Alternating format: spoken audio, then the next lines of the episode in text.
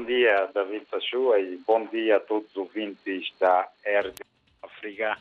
Nesta manhã de terça-feira, aqui na capital de São Tomé, estamos com temperaturas entre os 25 e 27 graus. É uma manhã de sol, para já a começar assim o dia.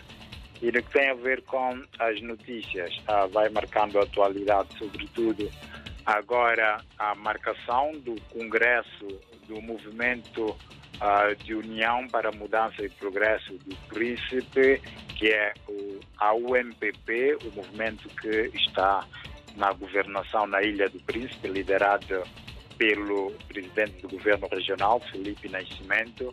Este movimento que marcou o seu congresso para fevereiro do próximo ano e o atual uh, presidente do governo regional e presidente do movimento, Felipe Nascimento, já anunciou que será candidato também à renovação do cargo. A dizer que também já ao nível político o MLSP-PSD também antecipou a data do seu congresso, que estava previsto para março do próximo ano, passará também uh, a, a, ser em fevereiro do próximo ano e outras forças políticas, nomeadamente o ADI, também tem o Congresso Eletivo marcado para março de próximo ano. Portanto, as movimentações políticas aqui ao nível do país face às eleições eh, de 2023 que já se aproximam. Fora isso, também dar conta que ah, vai marcando a atualidade a informação de apreensão de drogas num navio que circulava no Senegal com a bandeira São Tomense. São cerca de 3 toneladas de cocaína que foram apreendidas pelas autoridades senegalesas.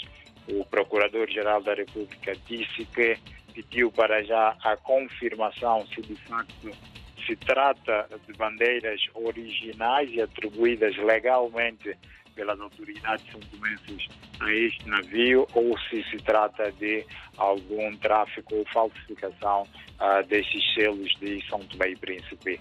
A verdade é que o partido da oposição, o MLSP-PSD, já veio criticar esta notícia e criticar sobretudo a posição do governo são tomense que para já mantém-se em silêncio face a esta informação.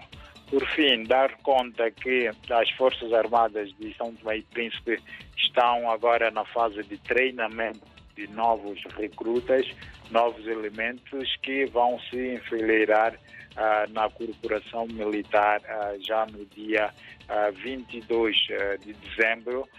São assim cerca de 350 elementos que estão na fase de preparação e irão fazer o juramento à bandeira para uh, decidirem assim uh, integrar a esta corporação militar e passarem a estar dedicados mais diretamente ao serviço à nação e à pátria a São Tomense. David, são estas as notas que temos a partilhar nesta manhã de terça-feira. Muito obrigado, caro Josimar Afonso. Votos de uma boa jornada dentro do Leve Leve neste dezembro natalício. Um abraço e estamos em permanente contacto. Estamos juntos. Obrigado, David, e um abraço e a toda